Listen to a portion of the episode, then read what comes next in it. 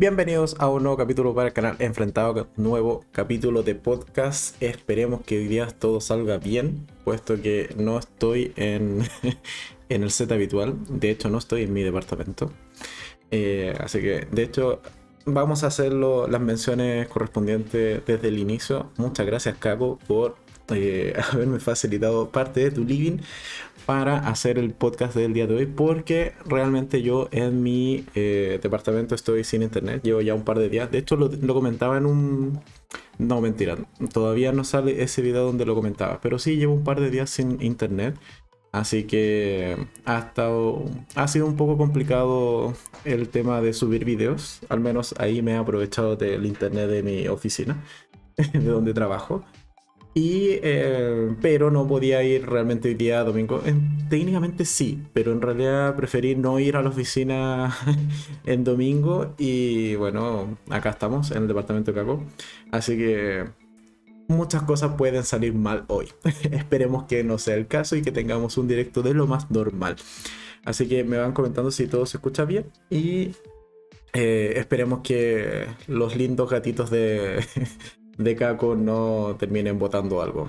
Aunque es más probable que Kerry, que anda por ahí jugando, termine votando alguna cosa. Así que si hay algún ruido inesperado, es producto de los gatitos de Kako. Uno está ahí muy tranquilo y el otro anda jugueteando. Pero bueno, entonces, el directo de hoy, mientras podamos, mientras todo salga bien, eh, debiese ser entonces el día de hoy, dado que en la semana y en particular el día viernes, eh, publiqué mi opinión respecto a una serie que está bastante buena en Netflix que se llama Alguien está mintiendo. Es que básicamente voy a tomar la temática de eh, comentar series de adolescentes y series que involucren secundarias. Pero a mayores también series que involucren eh, ciertamente algún crimen o algún delito o que alguien muera, principalmente. Entonces, lo que traemos hoy día para comentar es precisamente esto, series de temática adolescente, temática secundaria, con algún crimen, en donde hay muchas realmente, pero yo traigo más o menos seis, si no me equivoco. Y también vamos a estar comentando qué tal me pareció el capítulo 7 de Euforia, dado que hoy en un ratito más, en torno a 4 horas más o 3 horas más, debiese ser el final de temporada, que vamos a estarlo comentando el subsiguiente eh, podcast o el, podcast del próximo domingo. Vamos a comentar en detalle qué tal me pareció el final de temporada y también qué les pareció a ustedes. Y eh, durante la semana sí debiese haber un video, igual que como lo hice con Peacemaker, es decir, un video global de qué me pareció la temporada. Formato tradicional con puntos positivos, puntos negativos de toda la temporada 2 de Euphoria. Así que entonces el la temática de hoy día ya la he señalado. Vamos a hablar de series de adolescentes en este caso y eh, que tengan algún crimen involucrado en, dentro de su historia. Y en la primera sección del canal, eh, o sea, perdón, del podcast de hoy, vamos a estar. De verdad me distrae mucho Carrie. Pero bueno, Carrie, queda etiqueta. Ya, ok. Entonces, eh, la primera sección del canal, esa de, y me da con el canal, del podcast del día de hoy vamos a estar haciendo el, típico resumen semanal y después la tercera sección es donde vamos a comentar el capítulo de Euforia y también el capítulo 5 de Rise by Wolf. Así que eso es el programa de hoy. Esperemos que todo salga bien. Comencemos antes que esto se caiga. Ya, ¿ven? Esos ruidos extraños son Carrie jugando. Ok, chiquitita. A mí me encantan los gatos, pero yo en mi departamento no tengo gato, entonces por eso no escuchan un ruiditos extraño como el día de hoy. En fin. Y vamos leyendo también el chat. Eh, hola, hola Luis. Eh, que eh, Sol te acompañe. Buen, buena, buena referencia. buena referencia, Luis. Dice que, que Sol te acompañe en este podcast. Vale, entonces comenzamos con la primera sección que es el resumen semanal.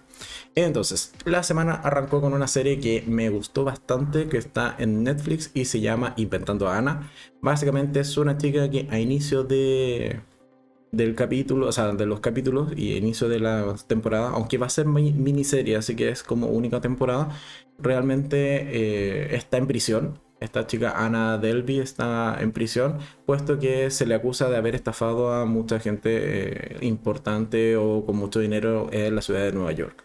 Y gran parte de la serie va en torno a reconstruir, reconstruir la historia, ver si realmente está mintiendo o realmente ella en realidad tenía un mal padre y eh, si efectivamente existe o no existe una estafa.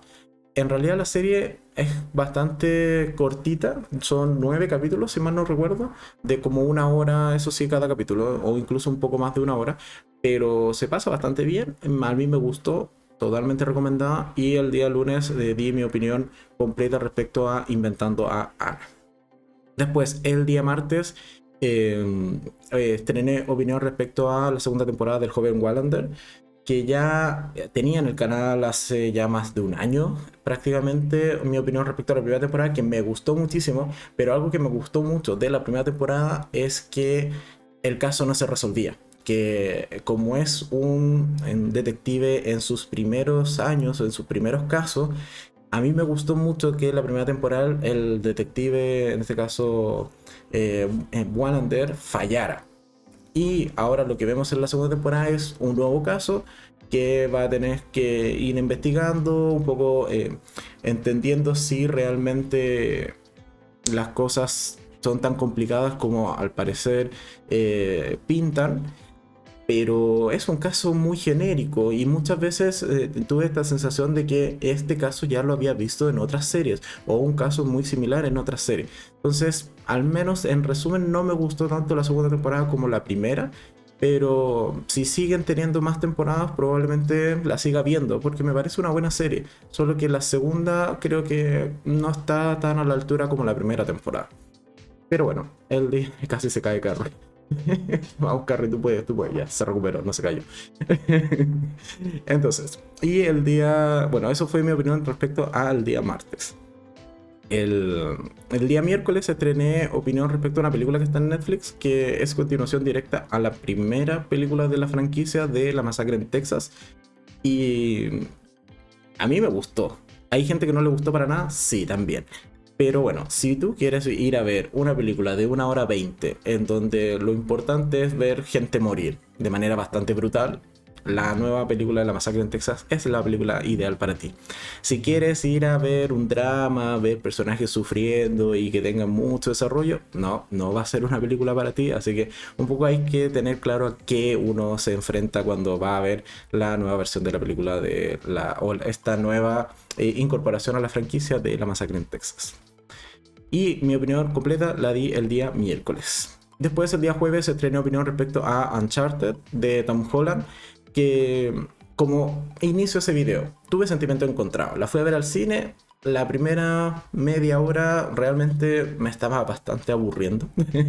me aburrí bastante. Creo que es un poco lenta y cuesta que realmente agarre un buen ritmo. Creo que se, quizás se demora un poco más de lo que a mí me hubiese gustado en la explicación y un poco en darte el contexto de lo que vas a ver.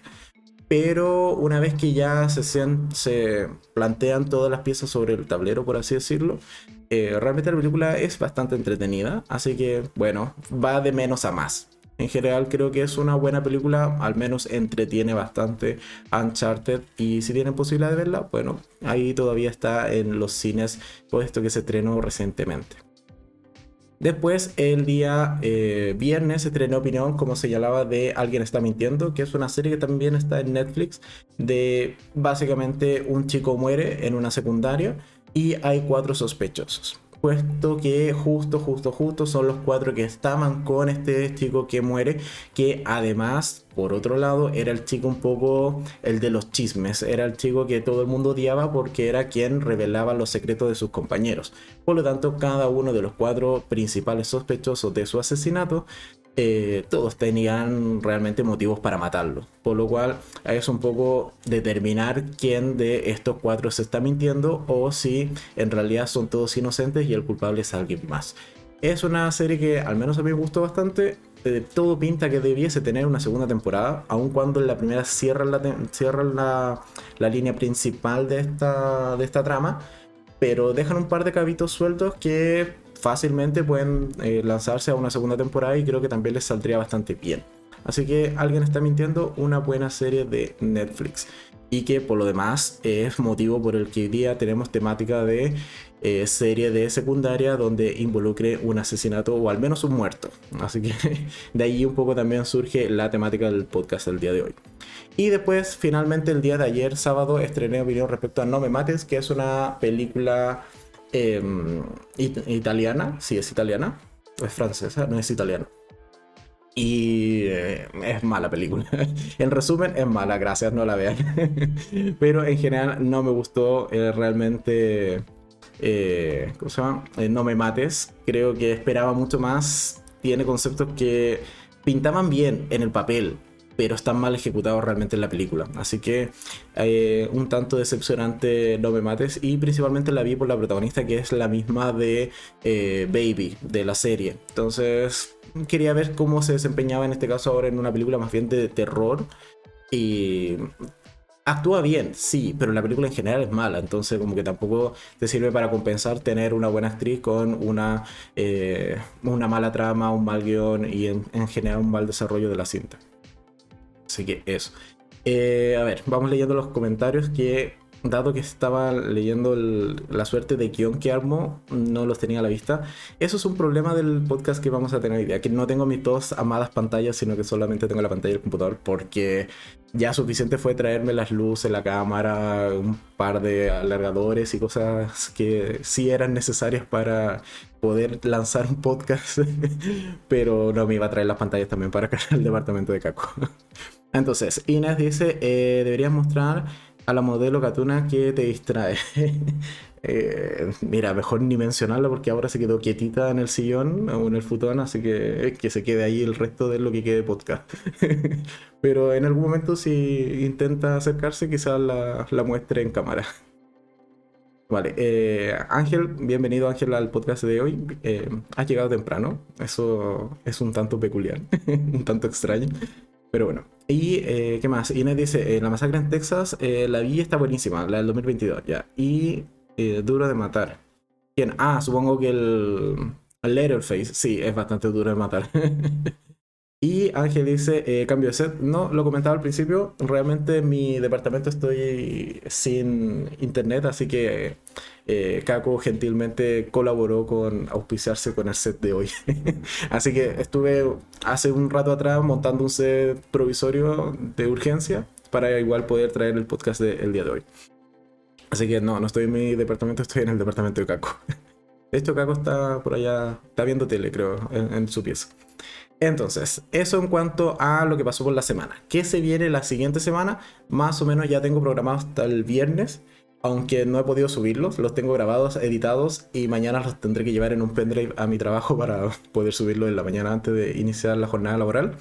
Pero en resumen tengo el día lunes estreno eh, em, video del resumen mensual porque es 28 de febrero, así que toca resumen mensual con las tres mejores películas, las tres mejores series y las mayores decepciones del mes de febrero es un video un poco más cortito de, lo de los anteriores o de los clásicos de resumen mensual, puesto que lo hice el miércoles o jueves creo, ya estaba, era bastante tarde, estaba cansado, así que lo hice muy muy rápido, pero creo que queda quedan bien planteadas las ideas de por qué son buenas películas y por qué son buenas series y también por qué eh, hay cosas que fueron totalmente un desastre durante febrero. Pero bueno, ese sí está, está ya publicado, o sea, está programado para mañana, aun cuando no lo dejé en estreno, porque si lo dejo en estreno es un poco spoiler de cuáles son las selecciones del ranking del, resumen mensual, así que eh, mañana simplemente se va a publicar directamente a las 8 sin estreno. Después, el día martes debiese estrenar opinión respecto a Yellow Jackets, que es una serie que está en Paramount Plus, que si bien terminó eh, de emitir su último capítulo en diciembre del 2021, eh, seguía allí estando dentro de mis pendientes y realmente valió la pena haberla visto. Es una muy buena serie, vale mucho la pena. Son un grupo de chicas que pertenecen a un equipo de fútbol y que básicamente el avión se estrella y se cae en medio de un bosque, en unas montañas, y van a tener que sobrevivir. El punto es que la, serie, en el primer capítulo, la primera escena, ya te plantea de que en algún punto estas chicas mm, evidentemente no van a ser rescatadas de manera rápida. Es más, se van a demorar 19 meses en rescatarlas. Y por lo tanto, 19 meses con invierno de por medio, con nieve de por medio y con escasez de recursos y escasez de alimentos, bueno, ahí uno empieza a, a mirar a los compañeros caídos con otros ojos probablemente. Así que la serie sí te plantea de que estas chicas en algún punto terminan convirtiéndose en caníbales para lograr sobrevivir. Y algo adicional que tiene muy bueno en la serie es que nos muestra no solo las cosas que van a ir pasando eh, luego de que se ocurre este accidente, sino también que eh, qué pasa 25 años después con las sobrevivientes cuáles son sus traumas, cómo es que un poco se han logrado reinsertar en la sociedad. Entonces, maneja dos temporalidades que están muy bien planteadas. Tiene muy buenos personajes, en general me gustó muchísimo Yellow Jackets, pero el martes en más detalles va a estar mi opinión completa en el canal. Y está en Paramount Plus, así que pueden ir a ver eh, Yellow Jackets si es que no la han visto. Eh, vamos a leer los comentarios. Dice Ángel, increíble. Ya se acabó febrero y no he visto Euforia. Ángel, de hecho, Euforia se acaba en un rato más. En un par de horas se emite el capítulo final de temporada y no lo has visto, Ángel. Debieses verla quizás para alcanzar a llegar al próximo podcast donde vamos a comentar el final para no spoilearte en qué terminó y ver si acerté o no en la teoría que lanzamos el, el podcast anterior de cuál podría ser un final de, de Ru. un poco trágico, pero bueno. Y eh, Luis dice que eh, Ángel somos dos. O sea, Luis tampoco ha visto Euforia. Ah, Luis, mal ahí, mal. Pero bueno, al menos Inés sí la vio y se comprometió o cumplió su, su compromiso de haberlo visto. Y ahí Inés está reclamando, dice, Ángel y Luis vean Euforia. Yo tuve que verla y no me arrepiento. ¿Ven? Yo les dije, era muy buena serie. vale, seguimos. Entonces, Yellow Jackets el martes. El miércoles estreno opinión respecto a una serie que está en Netflix. Es cortita, son 6 capítulos de 40 y largos minutos. Y no, de hecho son menos de 40, sí, son capítulos de 30 y largos minutos. Eh, y que se llama Fidelidad. Básicamente es una relación de pareja que a inicio, en el primer capítulo, es una pareja maravillosa. Es la pareja que yo creo que todo el mundo desearía tener pero a lo largo de los capítulos vamos a ir viendo cómo esa relación se va a ir fragmentando hasta probablemente terminar rompiéndose. es una serie que al menos a mí se me tocó ciertas fibras sensibles, poquitas que me quedan, pero bueno. Eh, ahí pueden ver en Netflix Fidelidad, que creo que es una muy buena serie y mi opinión va a estar el día miércoles. Eh, y que dice Caco que tampoco ha visto Euforia. Caco, deberías ahora estar en tu habitación viendo Euforia. Deberías aprovechar estos momentos de ver euforia. Y Ángel dice, los únicos eh, dos en toda Latinoamérica que aún no la hemos visto. Sí, cada vez son menos los que no han visto Euforia. Puesto que creo que esta segunda temporada tuvo más publicidad y más... Eh, creo que trascendió más que la primera entrega. Y además que, el capítulo 5, magnífico. Y el capítulo 6, o sea, perdón, el 7 que vamos a comentar en un ratito más, también tiene escenas bastante potentes. Así que ahí vamos a entrar en detalle de qué cosas buenas tiene el capítulo 7. Eh, perdón, somos 3, ok. Y después el día jueves eh, fui timado por Netflix. Eh, dentro de los estrenos de Netflix de los últimos días esto, está esta película que se llama Paraíso Perdido que dije, mira, vi la, la, sinopsis, me puse a verla, dije no es una mala película, o al menos no pinta mal. El punto es que es del 2016 y solo recientemente se estrenó en Netflix, así que bueno, fui timado. El punto es que tampoco era tan buena película. en resumidas cuentas, no, no era tan buena. Pero bueno, el jueves está mi opinión completa. Y el viernes debiese estar mi opinión o mi video de review completo de qué tal me pareció la segunda temporada de Euphoria. Y el capítulo de, o el siguiente podcast, el día domingo, vamos a comentar con spoilers el final de temporada.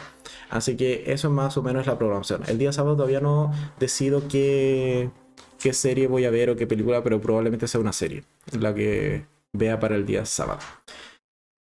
En cuanto a eh, programación de las siguientes semanas, o sea, de, de los próximos estrenos de Netflix como siempre nos vamos a la aplicación, nuestro perfil y los nuevos y populares. Y tenemos que próximamente se va a estrenar este viernes. Mira, esta sí o sí la voy a ver. Dice, eh, ¿quién, esa, ¿sabes quién es? Dice, primera temporada, eh, de, es una serie que se estrena este viernes. Dice, cuando un violento ataque en, su pueblo saca a la luz amenazas ocultas y secretos mortales, una mujer comienza a descifrar el oscuro pasado de su madre. O sea, siempre hay problemas con las madres, al que al parece. Pero bueno, obviamente vamos a ver, eh, ¿sabes quién es? En Netflix, al menos su primera temporada. Y después también está eh, Eras una vez, pero ya no. También es primera temporada y se estrena el 11 de marzo. Así que también yo ya la tengo programada. Dice, eh, la tragedia los obligó a separarse. Ahora deben reencontrarse en otra vida para romper el hechizo que eh, pesa sobre su pueblo. Donde nadie puede enamorarse. Eso me parece muy a trama de una de las temporadas de Once Upon a Time. Pero bueno, cosas que pasan.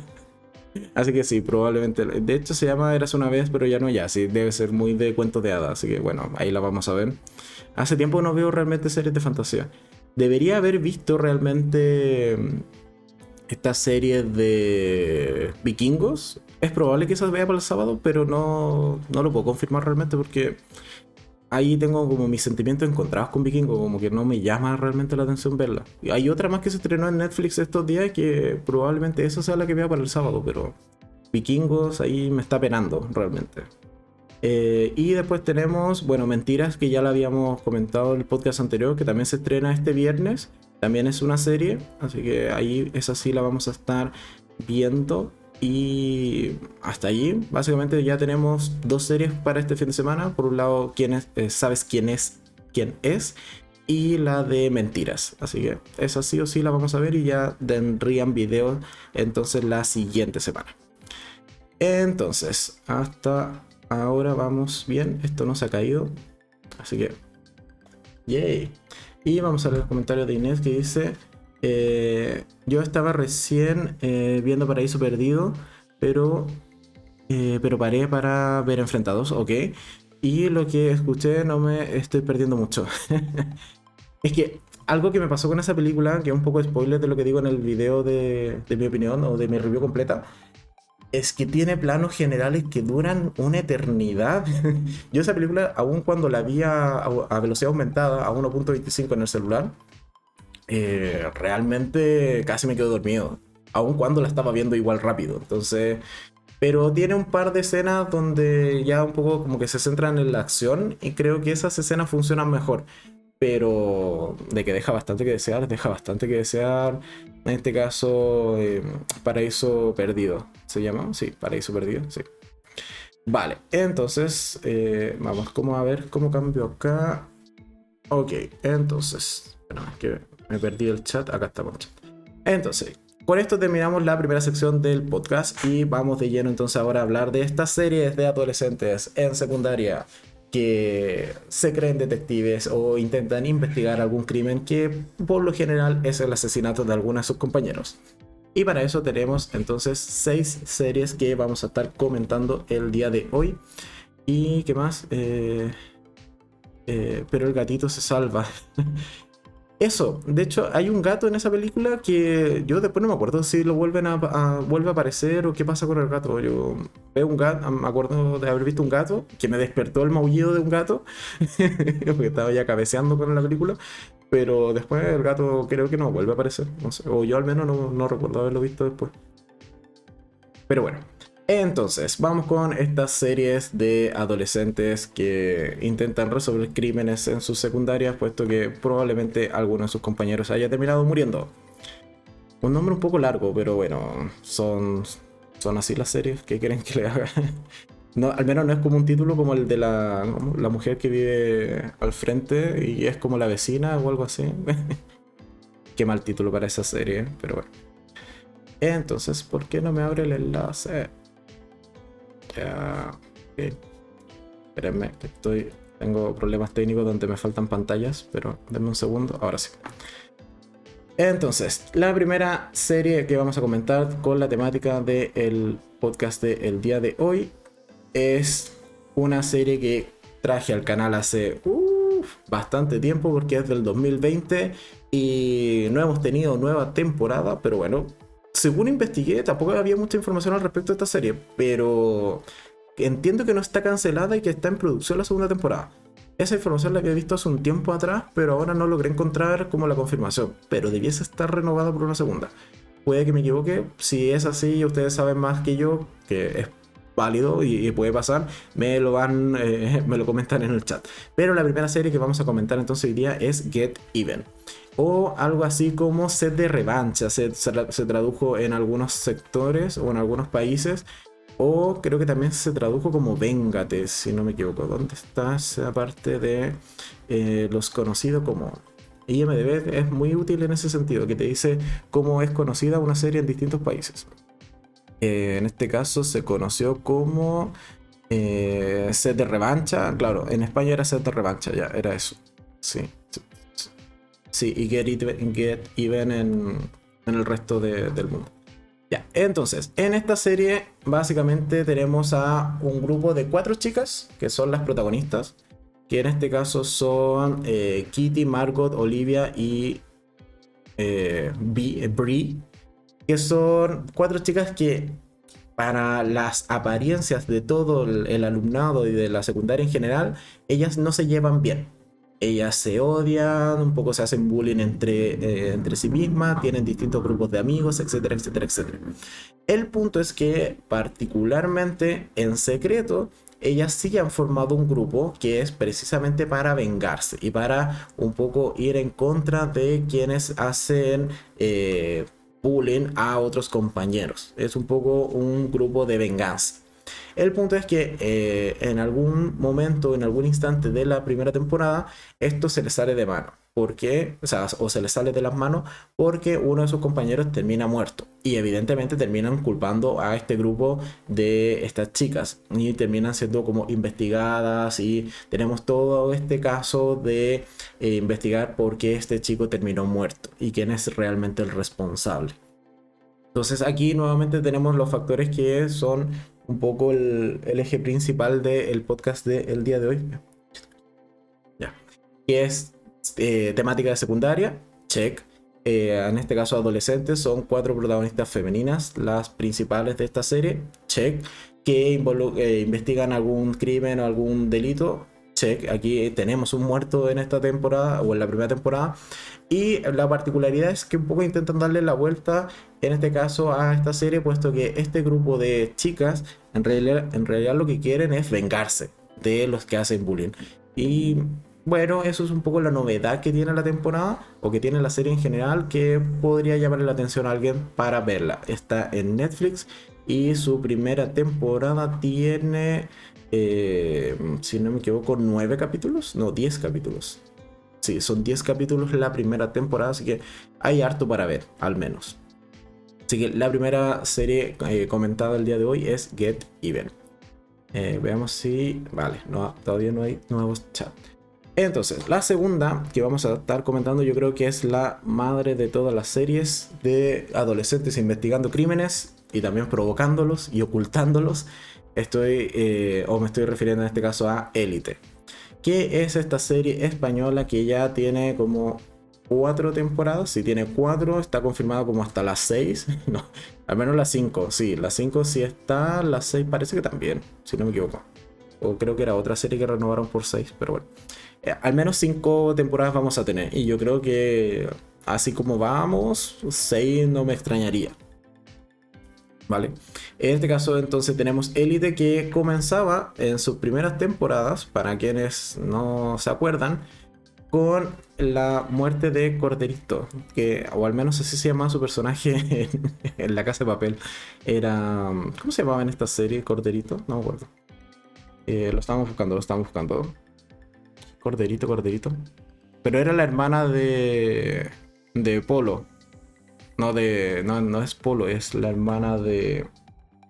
Oh, se me están yendo los nombres de, Elite. Eso está mal.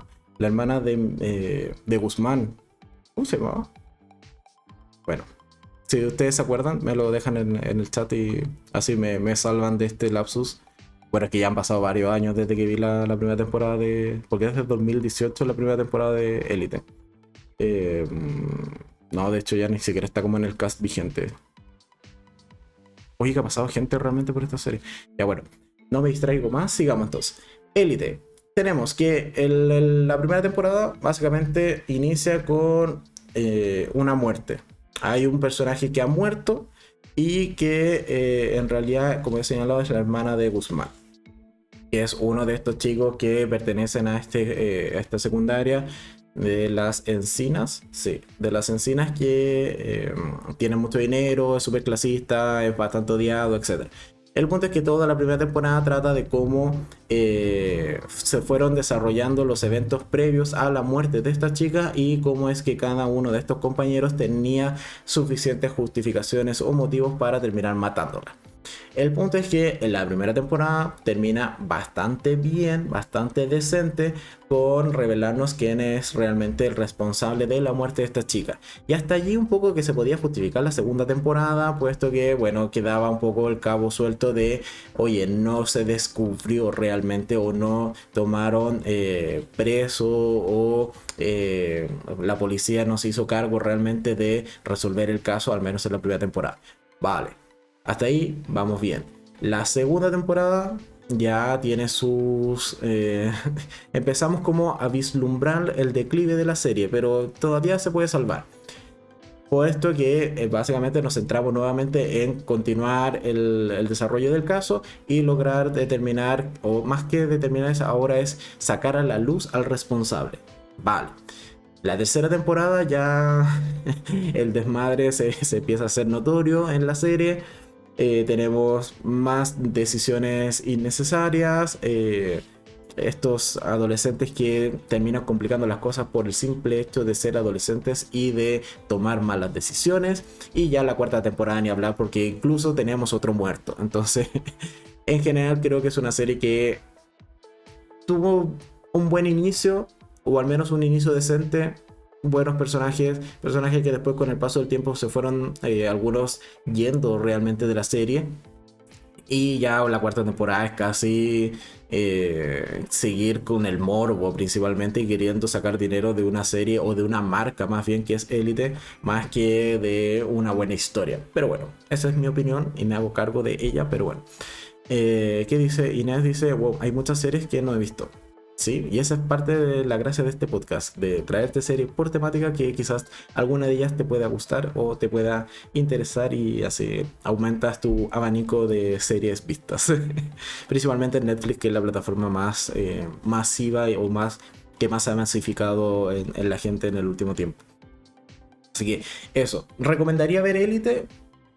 Mira, la recomendaría quizás sus primeras tres temporadas. Creo que la cuarta ya es bastante desastrosa y de, cara a una quinta y quizás una sexta, yo creo que fue demasiado. Creo que con tres temporadas cierra decentemente la historia. Entonces, yo al menos recomendaría ver Elite por si no tienes nada más que ver, por si quieres estar un poco en la moda. Bueno, vean las tres primeras temporadas de Elite, pero la cuarta es bajo tu responsabilidad. no es una recomendación directa del canal Enfrentados. Así que, bueno, esa es mi opinión. Aun cuando, de hecho, al, video de la. Cuando hice la opinión de la cuarta temporada, igual lo, lo califiqué bastante bien. Porque te entretiene, o sea, tú sabes lo que vas a ir a ver. Pero de que es una buena serie, no. ¿Es una mala serie? Sí, totalmente. Así que hay que tener un poco las cosas claras de qué es lo que uno espera ver y qué es eh, lo que realmente termina entregando, en este caso, Elite. ¿Ah? Seguimos.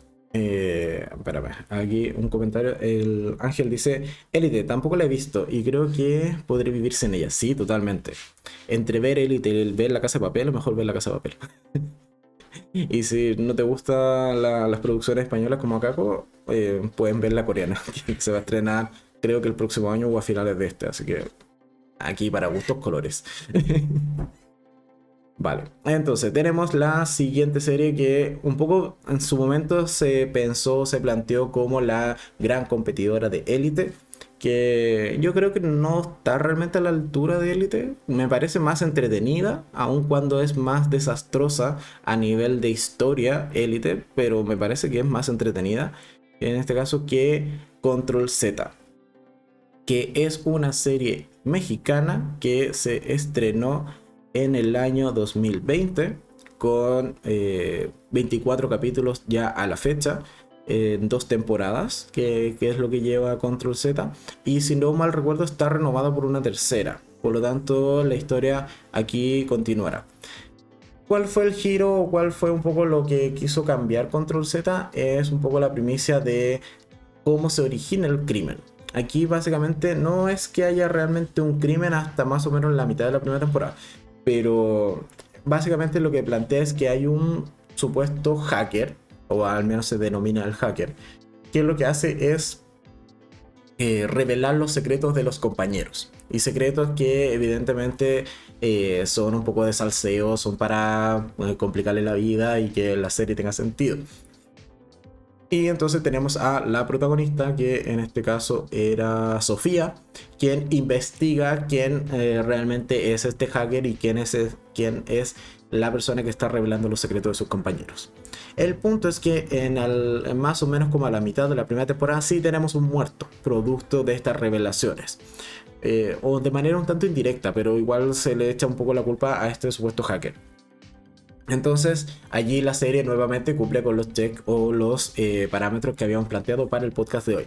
Tenemos una serie adolescente, tenemos un colegio, una secundaria y en algún punto de la temporada, al menos de la primera temporada, tenemos un muerto. Entonces aquí tenemos una tercera eh, opción si es que andan buscando este tipo de series, es Control Z en Netflix. La historia, como he señalado, me parece menos entretenida que Élite, pero sí me parece mejor contada que Élite, así que también hay que tenerlo en consideración. Entretención así como vacía, en eso Élite gana en ese sentido, pero aquí creo que en Control Z se tomaron el trabajo de ir contando mejores historias, aunque algunas las fueron dejando un tanto de lado que a mí, al menos a mí me parecieron súper interesantes, pero bueno, se fueron también quizás por lo que más vendía o por la parte más comercial. Son decisiones para poder posicionar la serie y que te la sigan renovando. ¿sí? También eh, no hay que verse la suerte entre gitanos. Ok. Eh, ¿Qué más? Ángel el comentario dice: Si en la versión coreana de la casa de papel se pone el nombre de ciudades coreanas raras, eh, pues ya fue para mí. no, de hecho tienen los mismos nombres que la casa de papel original. Eh, de hecho, ya se sabe quiénes son los actores que van a ser de Berlín, de Tokio, de Nairobi, etc. Son los mismos nombres de ciudades. De, lo único que cambia, al parecer, eh, es el hecho de los actores. Pero incluso la historia va a ser la misma. Y eso a mí me complica.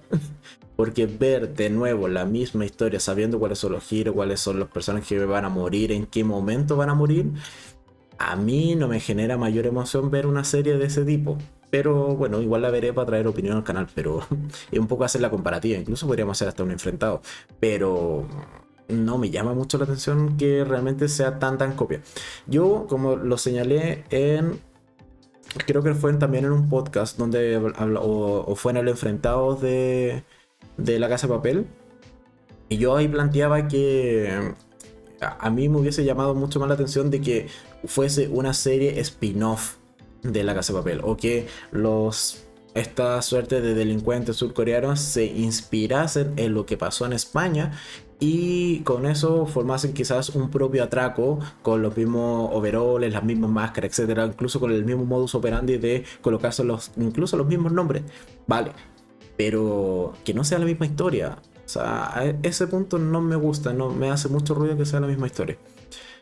Pero bueno, sigamos. Eh, Inés dice, eh, la que me gustó mucho fue la serie de El Internado. Viene más adelante, así que la vamos a mencionar. Espero que haya segunda temporada. Sí, si tiene segunda temporada, está incluso ya revelado las nuevas incorporaciones del cast, pero en un ratito llegamos a la del internado en Amazon. Así que no, no nos apuremos, viene bien en camino. Se está, está a punto de salir del horno esa serie. Entonces, ya, tercera recomendación, Control Z, puesto que también tenemos un muerto y en este caso la trama más que nada se centra en investigar quién es este hacker que está filtrando la información de los compañeros y, e información sensible o bastante personal. Así que eh, eso al menos es la primicia de la primera temporada. La segunda ya se desvía un poco, pero bueno, si Elite se desvió eh, tanto más, eh, porque Control Z no podía hacerlo también. Así que bueno, son cosas que pasan. Después tenemos la serie que estrenamos esta semana, que es Alguien está mintiendo. Y déjenme cambiarlo porque aquí tengo que pasarme como por muchas ventanitas para poder hacer lo que en, mi casa lo hago en un, par de clics. Pero bueno, entonces, alguien está mintiendo. Eh, mantiene la primicia. Tenemos secundaria, tenemos un muerto a inicio y en el primer capítulo en este caso. Y un poco lo que queremos es determinar en este caso particular o en esta serie particular cuál de los cuatro chicos que son Nate, eh, eh, si era Browin, Cooper y Abby, cuál de esos cuatro es el responsable o el asesino, puesto que ellos estuvieron presentes eh, en el momento en que el, el chico soplón que se llamaba Simon cuando Simon muere, estos cuatro chicos estaban presentes, por lo tanto, son los principales sospechosos de su crimen o de su asesinato, básicamente. Y creo que la serie está bastante bien puesto que tiene los giros suficientes como para no revelarte realmente quién es el asesino hasta el final. Y cuesta bastante realmente eh, como ir descartando personajes, puesto que todos tienen las justificaciones necesarias para haberlo matado todos eh, tienen ciertas coartadas que se van eh, cayendo o se van reafirmando a lo largo de los capítulos. Así que realmente a mí me costó determinar quién era el, asesino. Tenía mis dudas, pero no acerté realmente en esta serie. Entonces, eso me gustó. Al menos creo que les quedó bien mantener el misterio de quién es el asesino de Simon hasta el final, hasta el los últimos minutos del capítulo 7 y en el 8 ya es simplemente revelarlo completo, eh, el cómo se llevó a cabo todo este crimen. Okay. Así que una buena serie de las que se ha estrenado ahora recientemente en Netflix. Después tenemos, siguiente serie es una de Turquía, si mal no recuerdo. Déjenme buscar la ficha de esta serie. Pero me parece que sí es de Turquía que se llama, eh, tiene un nombre súper extraño, se llama eh, eh, Escuela para Señoritas Al-Rabawi. Y estoy casi seguro que es serie turca. No, es jordana. Bueno, era de Oriente. ya, es serie jordana. Que, again, esta serie fue una de mis favoritas del año pasado por los giros que tiene.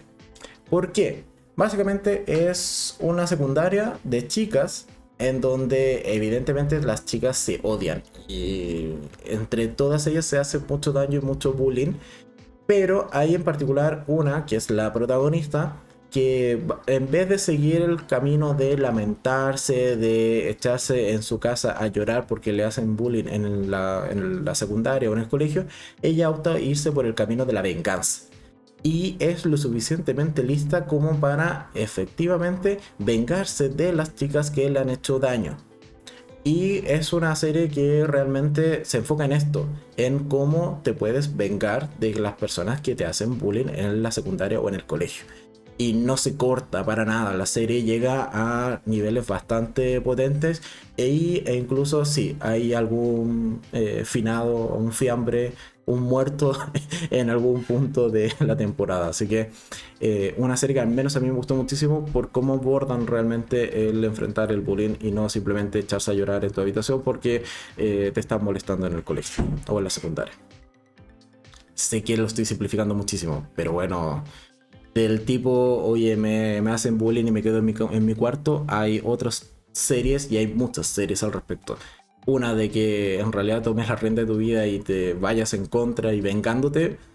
Hay poquitas y en esta quedó bastante bien este concepto de la venganza eh, para quienes te joden o te hacen la vida imposible en el colegio o en la secundaria. Vale, Ángel dice, y eh, si también tendrán eh, los mismos trajes y locaciones similares, pues no tengo motivación para verla. se refiere a lo de la casa de papel, ¿vale? Habrá más cosas coreanas que se puedan ver sí, yo también creo que deben haber mejores series coreanas para ver y de eso no me cabe duda, hay muchísimas. Pero bueno, decidieron hacer un remake de La Casa de Papel, veamos qué tal les sale y veamos si es que tiene el impacto que ha tenido realmente La Casa de Papel de España, que creo que es una buena serie. Al final tiene muchas conveniencias, sí, pero es parte de la esencia de la serie, entonces como que tampoco sería un poco criticar la esencia. Creo que la serie está pensada para que tenga conveniencia y que el profesor siempre vaya por delante de, la policía, pero bueno.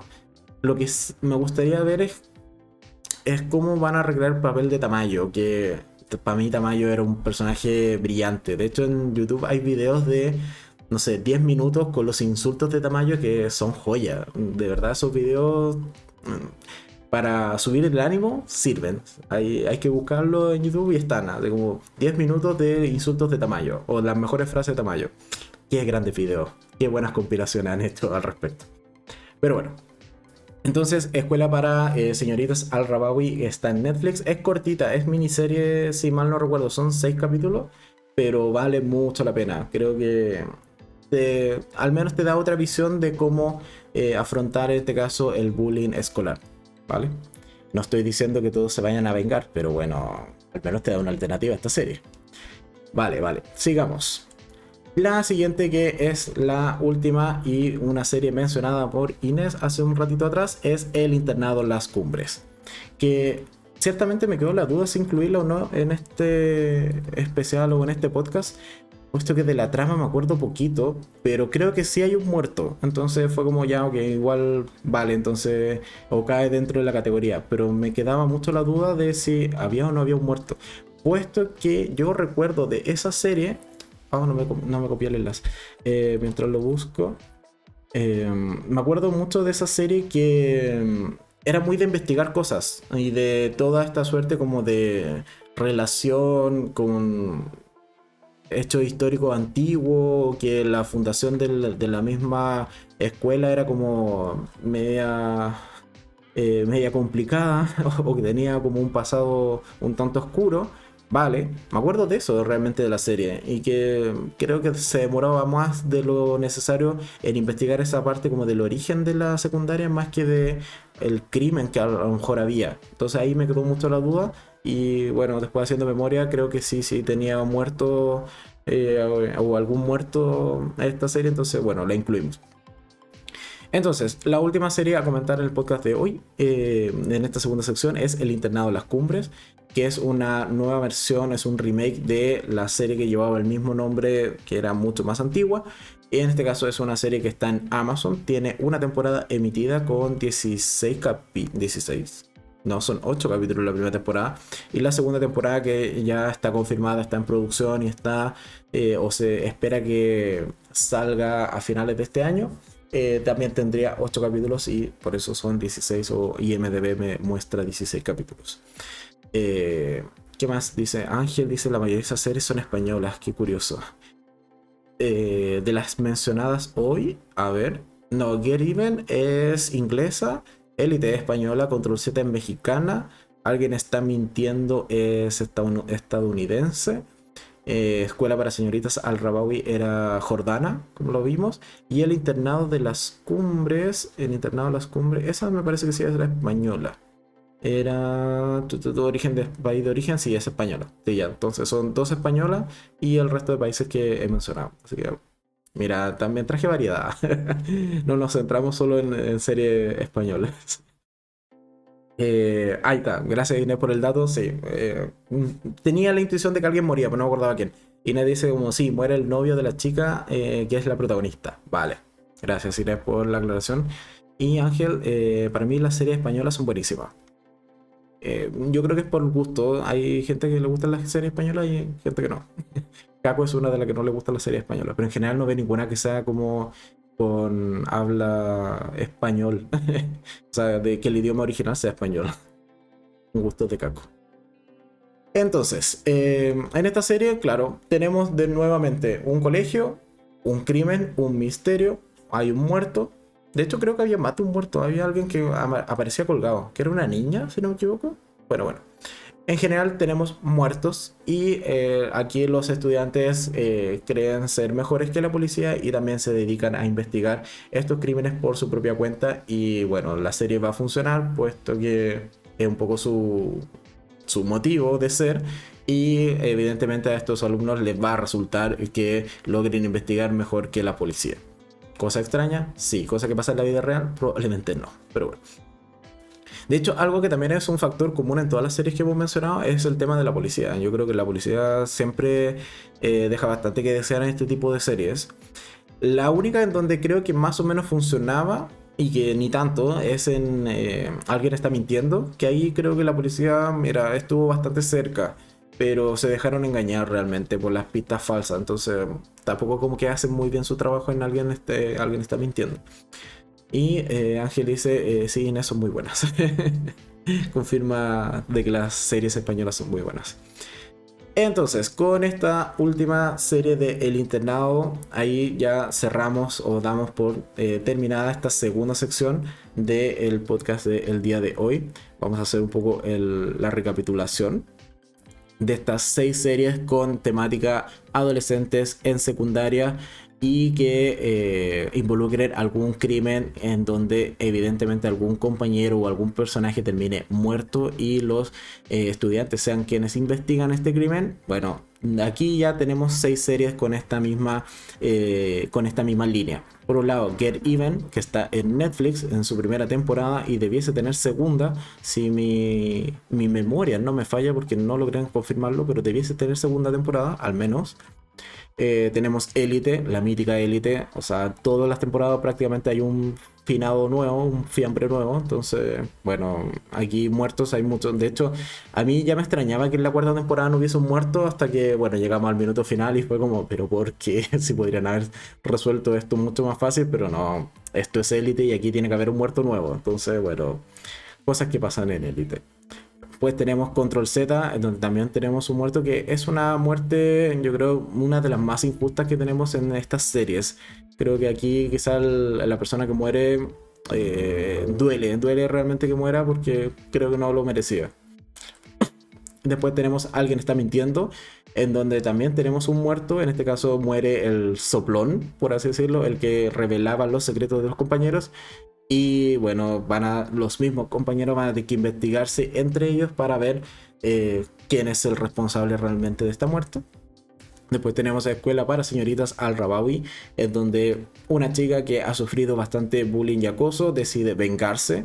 Y en algún punto de esta serie, que no puedo dar mucho más detalle porque podría ser un spoiler grueso o de lo gordo, pero en algún punto también hay un muerto. Hasta ahí lo dejo en esta serie que es cortita, son seis capítulos que vale mucho la pena, es una muy buena serie que quizás haya pasado desapercibida en Netflix. Y después tenemos El Internado de las Cumbres que también inicia, o en algún punto hay un muerto, como confirmaba Inés en el chat, el que muere es el, novio de la protagonista, bueno, eh, muerto tenemos y los compañeros que sobreviven terminan investigando el crimen. Así que ahí tenemos seis series con esta temática de adolescentes investigando crímenes y que están en secundaria. Y eh, Inés dice, ¿cuándo debería estrenarse la segunda temporada del internado? Debiese estar terminada este año la producción, porque ya lleva bastante rato, de hecho han salido eh, imágenes o han confirmado las nuevas incorporaciones del, elenco. Por lo tanto, yo esperaría que terminase pronto eh, el trabajo de producción y después con postproducción un par de meses más, quizás hasta final de año, quizás yo diría último trimestre del año podríamos tener la segunda temporada de El Internado de las Cumbres en Amazon. Salvo que ya se haya confirmado la fecha, pero así como haciendo cálculos rápidos, debiese ser como tercer trimestre, así como de septiembre en adelante, podríamos esperar yo creo la segunda temporada del Internado. Y ojalá que después o sea, le vaya bien y quizás continúe en una tercera y así más temporada, porque Amazon como que no saca series muy, muy potentes últimamente. O aparte de que este año le van a apostar de lleno al, Señor de los Anillos y, quizás ahí se va a ir todo el presupuesto de, de, Amazon para este año. Pero bueno. Entonces, con esto damos por terminado la segunda sección del podcast y nos vamos de lleno a el drama, el sufrimiento y la parte que yo sé que a mucha gente le gusta de este canal, que es comentar el capítulo eh, el último capítulo emitido de Euforia, que en este caso es el capítulo número 7. Ya. ¿Qué pasó en el capítulo 7? Pasó lo que todos estábamos esperando, lo que todos queríamos. No. bueno, sí, yo al menos sí lo estaba esperando. Debo reconocer que sí era de lo que estaba esperando que finalmente tuviésemos la obra de Lexi. Que se nos venía ya mostrando y un poco anticipando desde los capítulos anteriores pero bueno, ahora en el capítulo 7 de esta. de que se estrenó el domingo pasado. Eh, finalmente tuvimos la obra de Lexi. Así que. Yay. Creo que bueno, ahí lo, vi en otros, en otros videos y en otras opiniones al respecto. Eh, que algo que es evidente es que cuál es el nivel de presupuesto de esa secundaria, por favor, para todas las escenografías de esa obra. Y cuánto tiempo demoraron realmente en hacer la obra, porque a Alexis se le vio al planteado, o sea, se le debió haber ocurrido esto de hacer la obra hace cuánto, como tres capítulos más o menos, creo que fue. Y bueno, en, tres, cuatro capítulos nos presentan toda esta obra maravillosa con una escenografía que es, eh, eh, es impensada para, muchas, eh, para muchos teatros, pero bueno, ellos lo logran en una secundaria. Primer punto. Un punto un tanto liviano para partir la conversación del capítulo de, de Euphoria. Después, Inés dice, eso es lo malo de las series, mucho tiempo de espera entre temporadas. Sí, pero bueno, tienen que madurar, o sea, estrenarse, madurar, eh, descansar, darle vacaciones a los, eh, actores, quizás si están en otros proyectos, bueno, que terminen sus otros proyectos, después volver a producir, a, armar guiones, producción, grabar, etcétera, postproducción, estrenar, bueno, es el tiempo que demora. Yo creo que un año entre temporada y temporada un poco es como el estándar. Lo único que, eso lo mantiene como a pie juntilla y no se salta un, más de más plazo es eh, Grey's Anatomy. Yo no sé cómo hacen temporadas de veintitantos capítulos en tan poco tiempo. Eh, a mí realmente me impresiona el nivel de producción que tiene Grey's Anatomy. Pero bueno, volvamos al punto de euforia, no nos distraigamos. Eh, y Ángel dice, y, y aquí fue eh, cuando yo hago, yo hago de búho. Solo poner atención sin poder decir nada. vale, vale. Ángel, deberías verla. Te queda. Te quedan prácticamente dos horas para que te, no te spoileen el final de, de la serie. o sea, el final de la segunda temporada. Pero bueno, entonces tenemos la obra de Lexi, que en términos generales me gustó, creo que está bien planteada. Es una obra que muestra hechos puntuales o vivencias eh, importantes para la vida de Lexi en compañía de sus amigas o las que ella considera amigas, puesto que hacia el término del capítulo quizás algunas amistades se han roto, o más que amistad incluso las hermandades se han roto, pero bueno, es un tema para más adelante. En general es un poco la vida de Lexi contada desde su punto de vista o desde su perspectiva y cómo ella ha ido relacionándose con sus compañeras. Eso es en términos generales. Tiene varios actos, varias escenas que eh, están bastante interesantes. En paralelo, ¿qué cosas o qué puntos podemos ir destacando del capítulo? Para tampoco irnos tan en, el detalle ni tan en lo profundo. Eh, o vamos leyendo también comentarios. Dice Inés, eh, fue muy buena la obra. un resumen casi de toda la serie Euphoria. Sí, pero de la primera temporada es como, o sea, cronológicamente la serie, o sea, la obra, hasta lo que se nos mostró en el capítulo 7, abarca la previa a la temporada 1 y parte de hechos ocurridos durante la temporada 1. Entonces, todavía nos faltaría ver si es que la obra va a abarcar parte de la temporada 2. Yo creo que no, pero bueno, son cosas que habría que ir viendo. Eh, o, verlo en el, en el, siguiente capítulo, a eso me refiero, el capítulo que se estrenará en un rato más que es el 8 final de temporada. Pero bueno, a ver, puntos eh, light, ligeros del capítulo. La actitud de Maddie, creo que partió estando bastante molesta porque la interpretaba, luego un poco aceptando la obra y finalmente riendo carcajadas con el último número que es el de, el de Ethan. Vale, Maddie pasó como por todos los estados anímicos mientras presenciaba la, la obra. Lo mismo la madre de, de, eh, de Lexi y de Cassie, que ella gozó la obra de principio a fin. O sea, era muy divertido o e incluso ligero por todo el drama que se estaba como conformando a lo largo de, del transcurso de la obra. Eh, creo que era un poco el, alivio cómico o el relajo del capítulo de estas eh, apariciones o, pequeñas eh, muestras de lo que hacía Maddie o lo que hacía la madre de Lexi. Creo que un poco ese era el rol, un poco de ir relajando el ambiente porque a momentos el capítulo se volvió bastante, bastante tenso. Eh, ¿Qué más? Inés dice, eh, yo no enganchaba con Euforia, pero me di el tiempo, el ánimo Y realmente una muy buena serie. Esperando el capítulo 8. Así que Ángel y Luis, vean. vale, vale. Después, entonces, tenemos eh, puntos importantes del capítulo. La. Creo que, bueno, algo que es fundamental es casi. Puesto que gran parte de la obra eh, y del capítulo en realidad trata de casi, de la relación que tiene Lexi con su hermana. Desde que son muy niñas hasta cuando a casi, eh, en este caso, entra en la pubertad o cuál es, eh, por ejemplo, su relación con el padre. Y eso, de hecho, yo creo que es algo fundamental del, que, o que sirve mucho para entender por qué casi es así por qué tiene estas actitudes, por qué está con Nate, por ejemplo, con esta escena en donde eh, que no es parte de la obra, sino que es un flashback, porque es un capítulo un tanto complicado de seguir la línea, porque salta mucho en flashback, eh, hay la, la, temporalidad de la, de la, vida real, por así decirlo, está súper desordenada en el capítulo, y cuando se mezcla con la obra cuesta un poco seguir el ritmo. Pero tenemos entonces este flashback eh, en donde tenemos a Lexi con Cassie, que son muy niñas, o sea, tienen eh, frenillos, eh, se ven pequeñas, por lo menos debían ser unos 3, 4 años antes del inicio de la, temporada 1 de la serie. Y vemos que el padre está totalmente alcoholizado, está borracho. Y por un lado, eh, Lexi no quiere subirse a ese auto e irse a casa con, el padre borracho. Y por otro lado, casi eh, un poco lo que quiere es eh, no, es darle el favor, es un poco estar del lado de, este, de esta figura paterna o del padre, aun cuando evidentemente van a estar en una situación de peligro.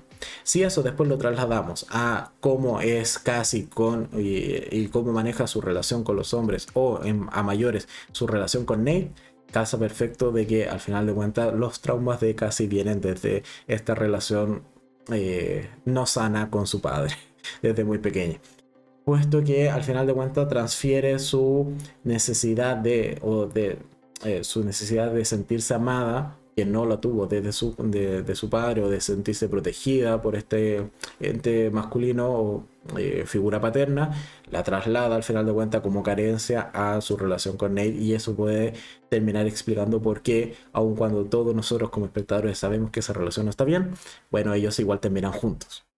Cosa que, bueno, hacia el final del capítulo un poco se va a romper, así que esperemos que esa ruptura eh, se mantenga durante el capítulo y en la siguiente temporada.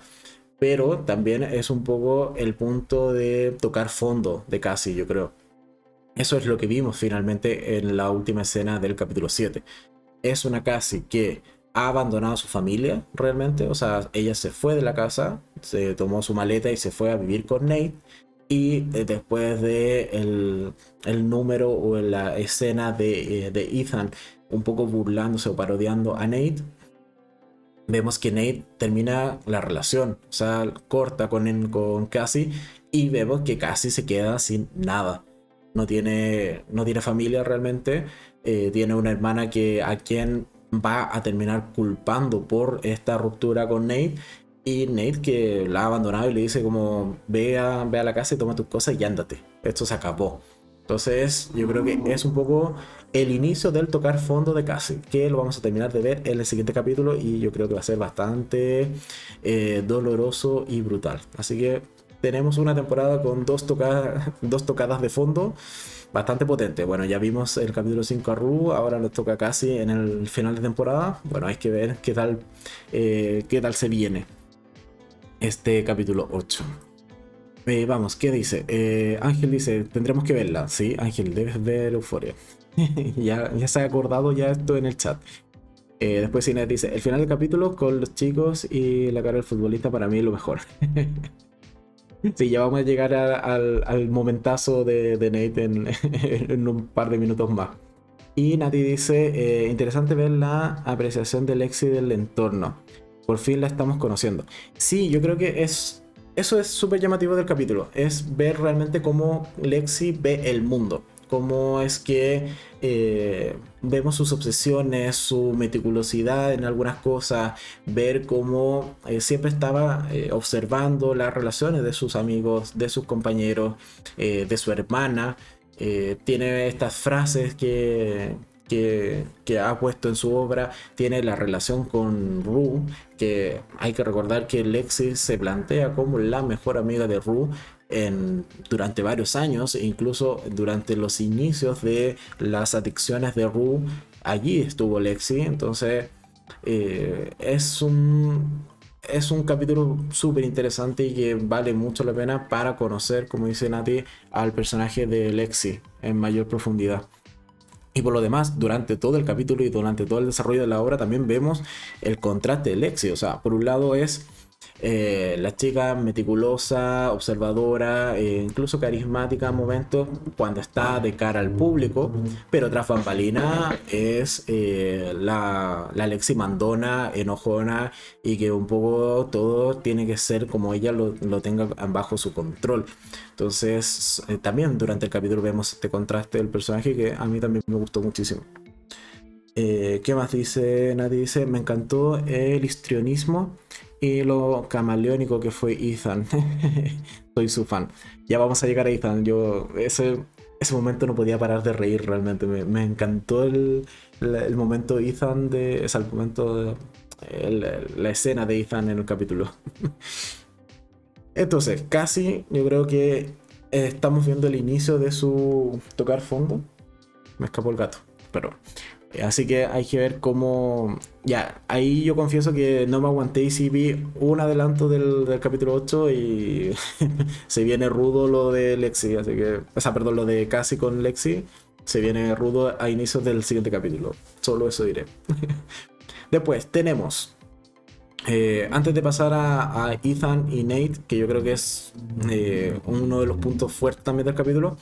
Eh, comentar el otro gran momento tenso de, que se vivió esa noche, que fue Fesco. A ver, lo veníamos ya comentando de del podcast anterior. Yo el podcast anterior yo asumía que a Fesco lo iban a arrestar o lo iban a matar o algo malo le iba a pasar. Y durante este capítulo vemos constantemente que Fesco no llega, no llega, no llega a la obra. Obra que había sido invitado, tenía incluso su puesto reservado, casi que en primera fila. Y también vemos constantemente a Alexi mirando al público ver si Fesco llega o no llega. Vemos también todos estos flashbacks de cómo prepararon en conjunto algunas escenas o parte de la obra. Así que un poco se va generando este clima de tensión y además a mayores dentro de la casa de, Fesco mientras él está preparando la camisa, el terno, la corbata, las flores, etc. El resto de los miembros de esa, de esa casa están viviendo un momento súper, súper tenso en donde simplemente con miradas sabemos que algo malo va a ocurrir. Eh, ¿Qué más? Dice eh, Inés dice ver a Ru limpia en la obra, muy bueno, le durará, le, durará hasta el capítulo 8. Yo creo que hay, yo, yo siento que hay algo que nos falta ver. Yo creo que hay un par de un, un puñado de escenas entre lo que veíamos en, por ejemplo, la cena con el sponsor, la madre y la hermana, y la obra. Yo creo que ahí hay un puñado de escenas que nos falta un poco para entender y ver por qué es que Ru está, está sobria o está realmente sobria. Porque lo ha hecho antes. O sea, ha aparentado anteriormente el estar eh, sin drogas y realmente era solo mentiras. Entonces, eh, yo creo que ahí falta algo por ver de Ru todavía y esperaría que fuese ahora en el capítulo 8. Vale. Entonces ahí con Fesco, bueno, eso también ya se ve en el, adelanto que hay del capítulo 8, que lo va a pasar mal. O sea, eh, realmente esa bomba de tiempo termina por explotar y vamos a ver las consecuencias ahora en el capítulo 8 de por qué es que no llegó realmente a la obra. Y yo esperaría que igual se salve, o sea, no seamos tan malos con Lexi. Si ya tiende, o sea, tiene esta suerte de interés amoroso, no se lo quitemos de buenas a primeras. Yo creo que quizás de los pocos personajes que podrían tener un final feliz dentro de esta serie sea Lexi, o sea, Yo creo que quizás es, incluso maldad quitarle, quitarle a Fesco a esta altura a Alexi, no sé, en mi opinión. Ahí yo creo que me, me doldría, o me dolería más bien, el, el que termine eh, jugándole una mala pasada o matando de plano a, Fesco. Pero bueno, eso con ese personaje. Ahora bien, el, el gran punto importante del capítulo. Nate. Nate tiene, yo creo, dos momentos importantes dentro del capítulo. Primero nos vamos a ir por el cómico, es la representación que hace Ethan de Nate con este, esta suerte de escena musical, eh, reflejando un poco la, mirada que se puede tener de el comportamiento de estos chicos súper musculosos o súper musculados que eh, constantemente están en el gimnasio, que se rodean, eh, con los que se rodea más bien en este caso Nate, creo que ese momento es muy gracioso, es el punto alto realmente de la obra, quedó muy bien en pantalla, es muy chistoso, yo realmente no paraba de reír y por otro lado de sentirme mal porque este contraplano con la cara de Nate y viendo cómo todo el mundo se está, la estaba pasando bien, todo el mundo se estaba riendo, pero él en su interior o en su foro interno, sintiendo que todo el mundo se reía de él, no de la obra, creo que fue un buen, un buen momento. Yo al menos sí lo disfruté. ¿Por qué? Porque tampoco es que Nate sea un personaje que eh, le tengamos eh, especial cariño. hay que ser sincero. Nate es un personaje odiable. Y un poco eh, es esta mini venganza que tenemos nosotros como espectadores de cara al personaje. Así que por ese lado, bien, se pasa muy bien, es muy entretenido, vale mucho la pena el capítulo, casi que por ese especial musical, solo por eso ya vale mucho la pena el capítulo. Ahora bien, ¿cuál es para mí lo que realmente es la joya un poco que quizás pase desapercibida del capítulo? Es esta suerte de sueño pesadilla que tiene Nate. Yo creo que allí es para eh, hacer un especial de... es hacer un podcast solo de esa escena. Me refiero a esta escena en donde vemos que Nate está eh, mirándose al espejo, eh, donde se van mezclando ciertos personajes, se mezcla Maddie con Cassie, luego Cassie se mezcla un poco con Jules. toda esa escena creo que tiene mucho simbolismo, es muy potente y ya cuando en algún punto aparece Carl incluso, esa para mí fue la el clímax realmente de esa escena y que un poco la vuelve una escena muy muy redonda y muy muy potente. Creo que esa pesadilla da mucho juego, da mucho para interpretar e incluso eh, creo que, como he señalado, da para incluso un podcast completo de solo hablando de esa escena. Porque así como en su momento, en la primera temporada, por ejemplo, teníamos esta escena en donde eh, simulaban una suerte de abuso entre Cassie y el novio que tenía Cassie en la primera temporada, este chico de color. Y que esa escena para mí fue una de las más potentes que tenía en la primera temporada. Creo que esta escena de Nate llegar al mismo nivel. Si realmente la repensamos o le damos vuelta, lo que nos muestra esa pesadilla de Nate creo que es muy, muy potente. Y da luces incluso para teorías de que quizás eh, ese momento final entre Carl y Nate quizás sea no solo una pesadilla, incluso puede ser un trauma de alguna experiencia vivida en el pasado y que eso nos lleve a que el personaje de Nate esté tan roto en, eh, la actualidad o en el, presente. Creo que da mucho juego esa escena y para mí fue una de las mejores que hemos tenido de manera individual dentro de la temporada. Sumado a la de, por ejemplo, la que también me gustó mucho, que era de, de cuando está en su habitación y empieza como a escuchar todas estas voces que la critican constantemente. Creo que esa escena también es bastante potente. Pero Nate, me gustó mucho la escena de Nate en este capítulo y, y da para pensar. O sea, yo realmente me quedé dándole vuelta y creo que hay mucho que interpretar respecto a esa escena en este capítulo 7. Eh, ¿Qué más? Dice eh, Inés dice que fue el mejor momento. Sí, lo escribió cuando estábamos comentando el tema de la obra, del, momento musical. Sí, fue un momento muy gracioso, muy entretenido. y que se te pasa volando. O sea, sabes que la canción más o menos durará unos 4 minutos y lo único que quieres es que no pare. Yo realmente era como, aparte de estar cantando eh, en todo ese momento musical, eh, disfrutando con lo que estaban haciendo, la pula, la parodia, maravilloso. Realmente un número que les quedó muy, muy bien. Así que eso, en definitiva, o para ir un poco ya englobando la idea. ¿Qué tal me pareció el capítulo 7? Creo que es un buen capítulo. Eh, era un poco lo que esperábamos de la obra, sí.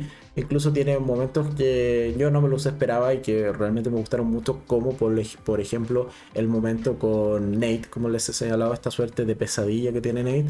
Eh, creo que no me lo esperaba para nada y me gustó mucho cómo queda planteada, los simbolismos que tiene eh, este cambio de personajes que vamos viendo entre un plano y otro. Es brutal, hay mucho que uno puede darle vuelta a esa escena. Después tenemos la parte musical del capítulo que es magnífica, es muy entretenida. Eh, probablemente salgan cortos o mini videos de, en YouTube solo con el musical porque a, no ser que lo censuren, es muy probable que también lo censuren. Pero ese, ese, ese clip de 4 o 5 minutos más o menos que dura el especial musical, yo creo que vale la pena solo verlo, o verlo solo eh, ese momento. Y en general creo que es un buen capítulo. Ahora a ver cuál va a ser el final de temporada. Yo mantengo mi esperanza y mi teoría sin haber visto spoilers ni eh, solo haber visto el, adelanto como de 30 segundos creo que hay del eh, uno de los adelantos que hay del capítulo. Mantengo mi teoría de que la, la chica que era narco tiene que tener alguna aparición en el final de temporada. Y yo espero realmente que para mí el final, un muy buen final de temporada sería el secuestro de Ru. Yo con eso me doy por pagado y digo, bien, por favor tráiganme la tercera temporada porque creo que sería un muy, muy buen cliffhanger. Así que espero que los últimos minutos del capítulo sea el secuestro de Ru. Ahí veremos el próximo domingo si me equivoqué o no. Eh, ¿Qué más? Nati dice, eh, le dimos tres vueltas a la escena. La única conclusión es que hasta ahí llegó el camino, el cambio de Nate. Habrá que ver las repercusiones. El cambio de Nate. Bueno, es que un poco lo que comentamos el, el podcast pasado. Yo el cambio de Nate nunca me lo creí realmente. O sea, lo que yo planteaba en el, podcast anterior es que para mí no era un cambio, era más bien separarse o distanciarse de la figura del padre, que era un poco lo que más daño le hacía. Y por eso fue cortando ciertas, eh, ciertos vínculos, ciertas cosas que quedaban pendientes que involucraban al padre. Y por eso es que, por ejemplo, teníamos esta escena con Jules cuando le entrega el CD o el DVD. ¿Vale? O la escena cuando conversa con la madre también, etcétera, etcétera. Entonces yo realmente no veía un cambio en Nate. Yo creo que, o mantengo esto de que Nate simplemente estaba cortando vínculos con relaciones o problemas que involucraran al padre. Ahora bien, la escena en particular que, comentaba de, esta pesadilla de Nate, o llamémosla así para resumirla un poco, creo que te deja eh, en la puerta abierta de que al final del día Nate sí haya sido de alguna manera quizás abusado por el padre. Y si siguen por ese camino, quizás en la siguiente temporada, porque dudo que en el capítulo 8 lo vuelvan a mencionar, pero quizás en la siguiente temporada, si van por esa línea, creo que allí me termina de encajar mejor el personaje de Nate. O, um, más bien de terminar de construir su, su perfil, por así decirlo, de por qué está tan dañado. Pero bueno, hay que ver si es que se va por allí o simplemente era parte de el clima de su pesadilla o que su peor pesadilla era precisamente que hubiese ocurrido eso con el padre, puede ser también. Y que no sea un reflejo de algo o de una experiencia traumática previa, puede ser. Vale, eh, Inés dice, ¿hasta cuándo deberemos esperar? Todavía no termina la segunda e Inés ya está pidiendo la tercera temporada, pero bueno, eh, no sé, yo diría por lo menos un año. De hecho, entre la primera y la segunda pasó mucho tiempo, pasó como dos años si no mal recuerdo. Porque, o incluso tres, porque la primera de Euforia del 2019.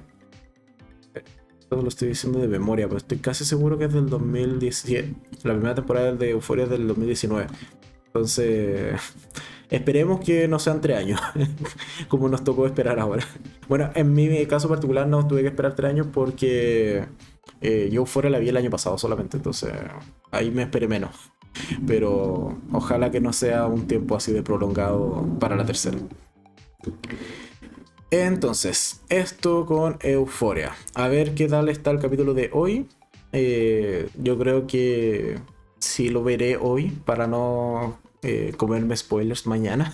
Entonces, yo creo que hoy día se duerme tarde. Eh, esperando el capítulo de Euforia, que en hora de Chile es a las 11 de la noche. Entonces, toca, toca esperar un rato más y ver qué tal termina. Yo ojalá que acierte con mi teoría de que Ru es secuestrada o es vendida a personas que pueden hacer con ella cosas muy malas, como le dice la, la chica que es narco o la dealer. nunca me acuerdo el nombre de ella, pero esa, es un poco su amenaza. Y es algo que no ha pasado todavía. O sea, no hemos visto cuál es el cumplimiento de esa amenaza que le hizo a Ru. Entonces, si ya con la obra han pasado varios días o incluso semanas desde que Ru eh, fue a su casa y le entregó estas cosas robadas que no alcanzaba a cubrir todo el, dinero adeudado. Eh, yo creo que ya va siendo hora de que ese personaje vuelva a aparecer y tenga repercusiones o tenga validez la amenaza que le hizo a Ru en su momento. No sé, yo lo dejo ahí. Espero que eh, me den ese final de temporada trágico y con ganas de romper la tele por tener que esperar un año o quizás más de un año para ver la siguiente temporada. vale. Eso con Euforia. Seguimos. Y ya la última serie que comentamos en el podcast de hoy, que hasta ahora ha salido todo bien. Vamos, le tenía debo decir que tenía, no, no tenía menos fe, pero sí tenía más temor de que algo fallara. De momento no ha fallado nada, no, no ojemos esto, pero bueno. Entonces, la última parte del podcast de hoy es comentar el capítulo 5 de la segunda temporada de Rise by Wolf, que se estrenó el jueves pasado, jueves o miércoles por allí. Todavía no, no logro determinar bien qué día se estrena, creo que jueves, o yo al menos lo vi el jueves. ¿Jueves? Sí, lo vi el jueves. Jueves la madrugada, esa es la mañana, sí. Entonces, o se estrenó el miércoles en la noche muy tarde o el jueves, pero bueno. Entonces, tenemos que ya la semana pasada un poco hicimos la. Le hice la introducción más bien a qué era el mundo de Rise by Wolf. Por si no la habían visto, esta, esta serie está en HBO Max, es de ciencia ficción y es de. o viene producida por Lee Scott, que es el mismo que hizo Alien si no me equivoco. Mira que ahora, ahora sí que no me puedo equivocar porque estoy, como estoy en el departamento de Caco, si me equivoco con algo así, con un dato de alguna película de terror, Caco viene y me golpea. Pero, eh, ¿dónde está el productor? Porque no sale en la info de IMDB. La, la, la, la, la. Hay que llegar hasta el final. Sí. Eh, oh, no sale. Muy bien, gracias. No, no sale. No. No está la ficha. Ya. Whatever. Pero creo que no me he equivocado. Pero sí es del mismo que hizo Alien. así que ya sí es Ridley Scott, ¿no es cierto? ¿Me lo puede confirmar el chat? Porque yo no logro encontrarlo de manera rápida. Ok, entonces. Ah, sí, ahí está, Scott, ya, ok. Scott Production, ya, ok, listo, listo. Bien, no me, vendrán a golpear. Entonces, teníamos que la semana pasada hicimos un poco la introducción de este mundo de ciencia ficción, de eh, mundo futurista, en donde tenemos estos androides que están colonizando un nuevo planeta y eh, tienen un poco la, misión de... Eh, ¿Cómo se llama? De llevar o de ciertamente repoblar este nuevo mundo al que han llegado. ¿Ok? De hecho, denme un segundo que perdí el chat, eh, o perdí más bien poder mostrar el chat. Dame un segundo.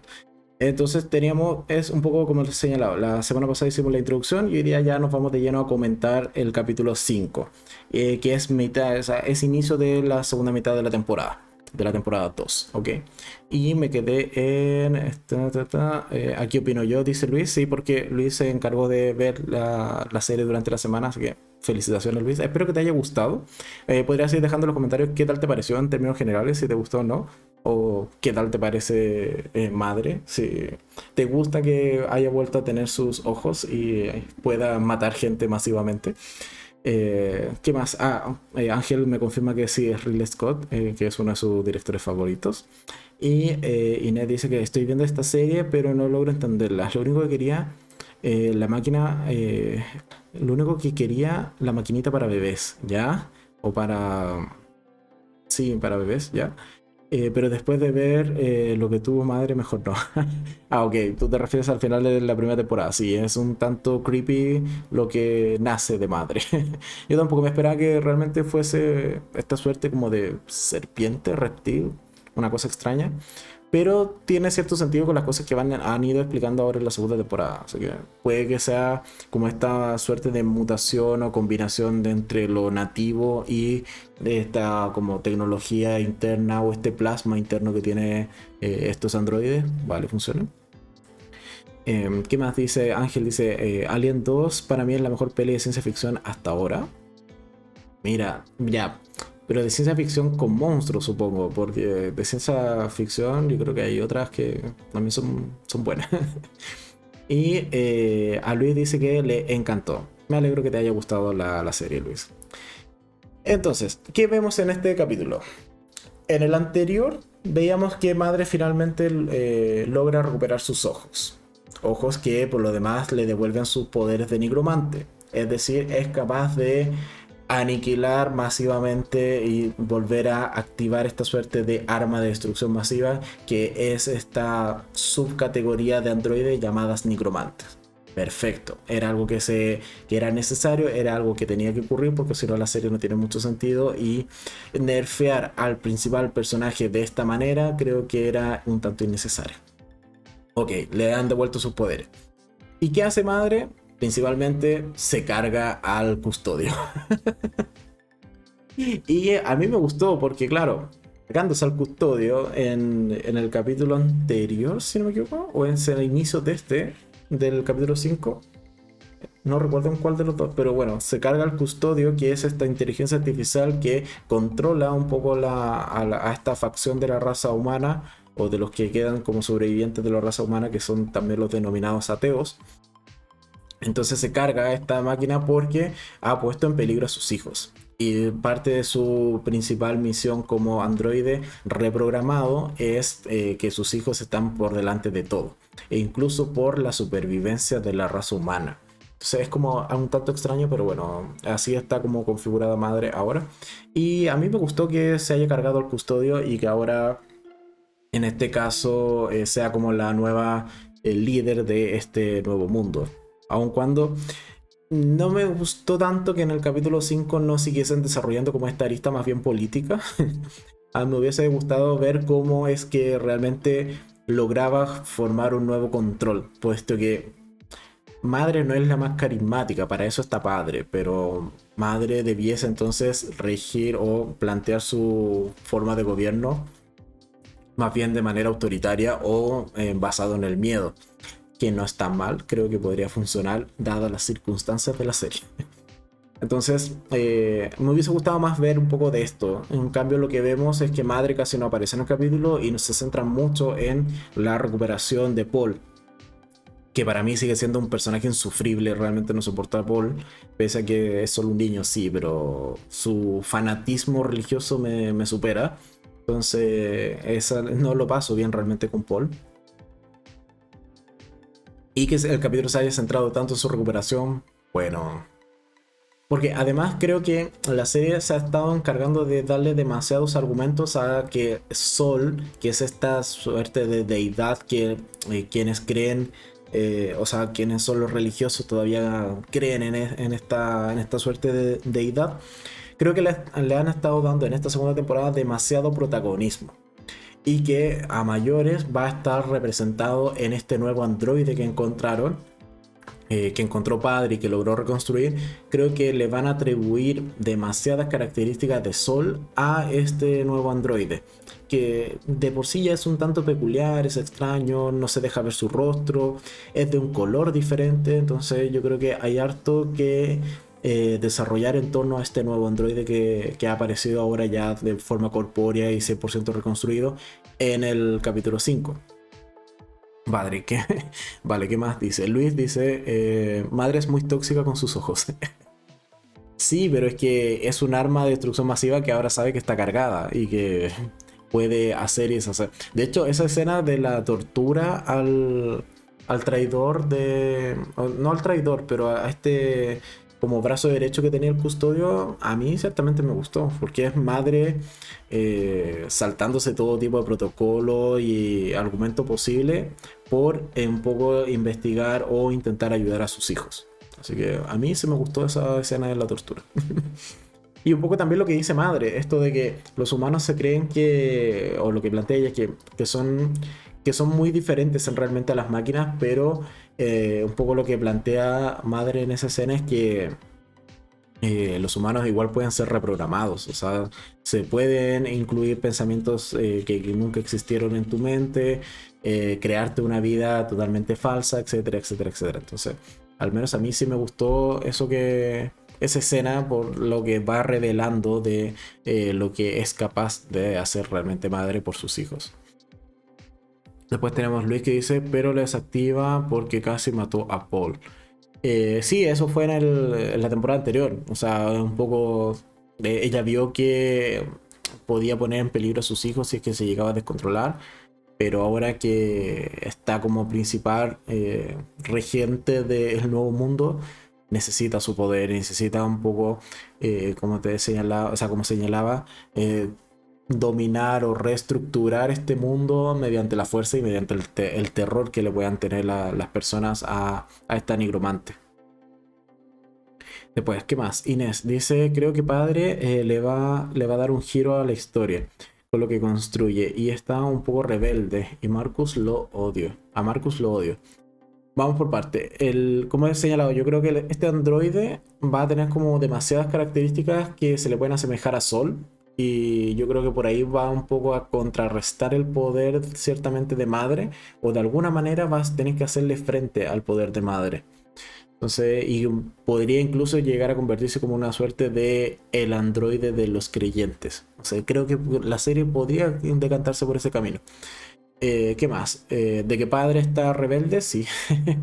o sea, más que rebelde, él siempre ha sido como más emocional y creo que eso lo ha ido afectando, que eh, creo que sea, como él mismo señala, ha interactuado demasiado con los humanos o se ha humanizado demasiado su configuración. Puede Y Marcus, eh, a eso ahora quería llegar, al, al, al gran momento Marcus del capítulo. ¿Por qué? Porque tenemos que de un plumazo se han cargado a toda la resistencia. Y ciertamente me gustó, porque cuando ocurren estos hechos en la mayoría de las series es porque las, la trama estaba demasiado bifurcada, demasiado expandida y un poco lo que quieres es cortar eh, una subtrama de raíz y volver a encaminarla hacia un solo fin. Entonces yo creo que si se cargaron a la, toda esta subtrama de la resistencia en un capítulo, porque eso es, o sea, queda vivo Marcus y la, la desertora de ambos bandos, que no, recuerdo cómo se llama, pero es que es la... No, de hecho ella también muere. La, la madre de la androide chiquitita de la niña. Bueno, solo queda Marcus. Entonces, eh, con eso se cargaron completa toda esa subtrama y yo creo que los siguientes capítulos entonces se deberían centrar más en ese nuevo androide y por otro lado en la serpiente mascota hijo que tienen encerrada. Yo creo que por ahí debí seguir el resto de la temporada. ¿Qué más? Eh, Luis dice, padre está eh, haciéndose un poco más fuerte. Sí, pero es hasta qué punto dentro del contexto de la historia esto de que... Eh, ¿Cómo se llama? Eh, padre eh, mezcle su configuración de androide con las emociones humanas, realmente es una ventaja y no una debilidad. Madre siempre lo ha visto como una debilidad, entonces hay que ver qué tanto puede padre manejar esta dualidad de, de, información o de orígenes de información, por tratarlo de manera súper estándar. Eh, ¿Qué más? Nati dice full spoiler. Me terminé recién la primera temporada. Igual me incentivan a seguir con la serie. Pero ¿y qué tal te pareció la primera temporada? ¿Te, te llamó la atención? ¿Te gustó? Creo que odias tanto como eh, yo, al menos a, los ateos. O sea, sí, al. Perdón, a, a los creyentes de esta serie. Yo realmente detesto a los humanos que, que, son los creyentes de la serie. Me quedo mil veces con los ateos y los androides. Eh, ¿Qué más? Inés dice, eh, ¿será que este nuevo androide le habló a, eh, la mamá de Paul para, darle el antídoto? Mm, eso yo creo que, no sé, yo de momento no me, no me decantaría por eso.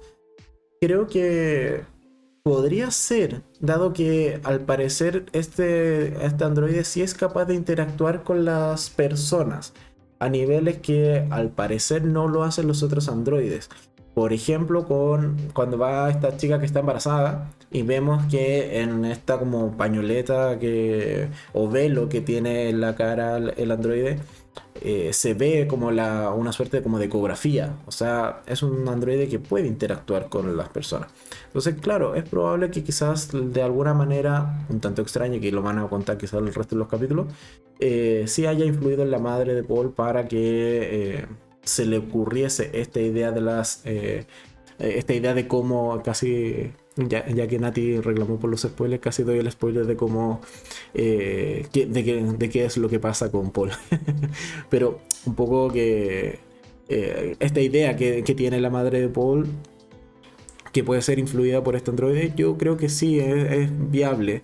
Pero no sé, quizás fue solamente suerte, fue solamente imaginación, o quizás la serie se siga decantando por dejar esta suerte de creencia en esto, básicamente, en si es que crees o no crees, que sea voluntario el creer o no creer, y no que realmente tengas que tener pruebas fehacientes para creer, que es un poco como se ha venido tratando el tema de la religión dentro de la serie, así que también es posible que se siga decantando por esa vía. Pero bueno, en definitiva, ¿Es un buen capítulo no? Creo que es un capítulo normalito. No es de los mejores. Eh, tenemos toda esta escena donde, claro, se cargan a, todos los humanos y es bastante entretenido. Eh, viva la, la, robot niña eh, en modo psycho killer. Pero salvo por eso, creo que avanza un poquito la trama. Sí cortaron una trama principal de las que veníamos teniendo, teniendo esta temporada. Pero a ver por dónde se decanta, porque como ya he señalado, de momento yo vislumbro dos grandes tramas que van quedando pendientes. ¿Qué pasa con el bebé mascota hijo que tiene madre encerrada? ¿Y qué pasa con este nuevo androide? Entonces por ahí yo creo que van como las nuevas, eh, los nuevos capítulos que faltan. Debiesen resolver esas dos tramas que yo al menos vislumbro. Así que eso en cuanto al último capítulo emitido de Rise by Wolf. Y ya vamos a ir pasando a la eh, despedida básicamente del podcast de hoy. Creo que llevamos una hora, casi una hora cuarenta más o menos eh, de podcast. Eh, uno de los más largos que hemos tenido. Espero que les haya gustado, que se hayan entretenido, que se hayan eh, divertido en esta hora y largo que llevamos de podcast. Eh, me alegra ver eh, o leer más bien que les han gustado las series que he ido comentando o que les he ido recomendando, en particular Right by Wolf, Euphoria, en su momento Peacemaker. Entonces, eso también me dice que el fin del podcast eh, o de estos podcasts que hemos estado teniendo últimamente están cumpliendo su fin, así que eso me, alegra bastante. Eh, Nati dice, me gustó la serie, ya, me chocan muchísimo los creyentes. Me esperaba que eh, a madre menos emocional. Sí, a mí los creyentes también, ese fanatismo religioso me choca muchísimo, constantemente durante la serie. Estoy totalmente de acuerdo con Nati. después dice Inés, la pequeña androide es genial. Sí, y por favor reconstruirle la cara porque da, da muy mal rollo la cara que tiene. por favor, que alguien le pase un poco de, ese plasma extraño que tiene padre y, le reconstruyas la cara, por favor. Después, ¿qué más? Luis dice, eh, pero recuerda que salvo que salvó campeón, o a campeón, o a champion, o como quieran decirle, eh, cuando arrancaba de Marcus y luego eh, se da la escena cuando le muestra el antídoto a la mamá de Paul. Que salvó a, a, Campion. Ah, claro, cuando se aparece como en esta forma de como de luz. Claro, sí. Pero es que todavía no confirmamos que realmente sea el androide.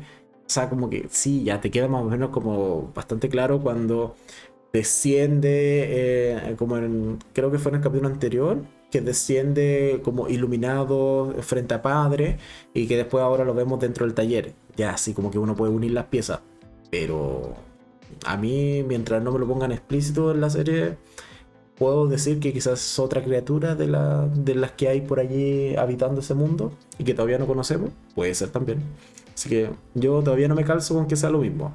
Es muy evidente que sí o que van a ir por ahí, pero de momento no está explícito en la serie.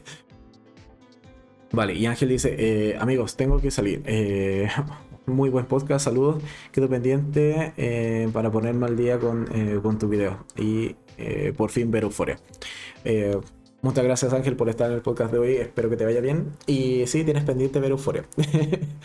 de verdad deberías verla pronto para que no te spoilees el final de temporada, que yo creo que va a ser bastante impactante y con, eh, con demasiadas ganas de ver la, siguiente temporada o con muchas ansias de esperar la siguiente temporada.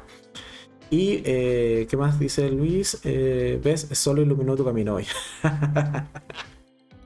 sí, lo comentaste al inicio del podcast y sí, fue un podcast que ha resultado bastante bien. Así que muchas gracias. demos las gracias a Sol por, por el podcast que hemos tenido el día de hoy.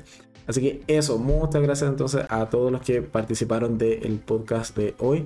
Ya vamos a ir cerrándolo. Eh, vale, esto lo tengo que sacar. Ok.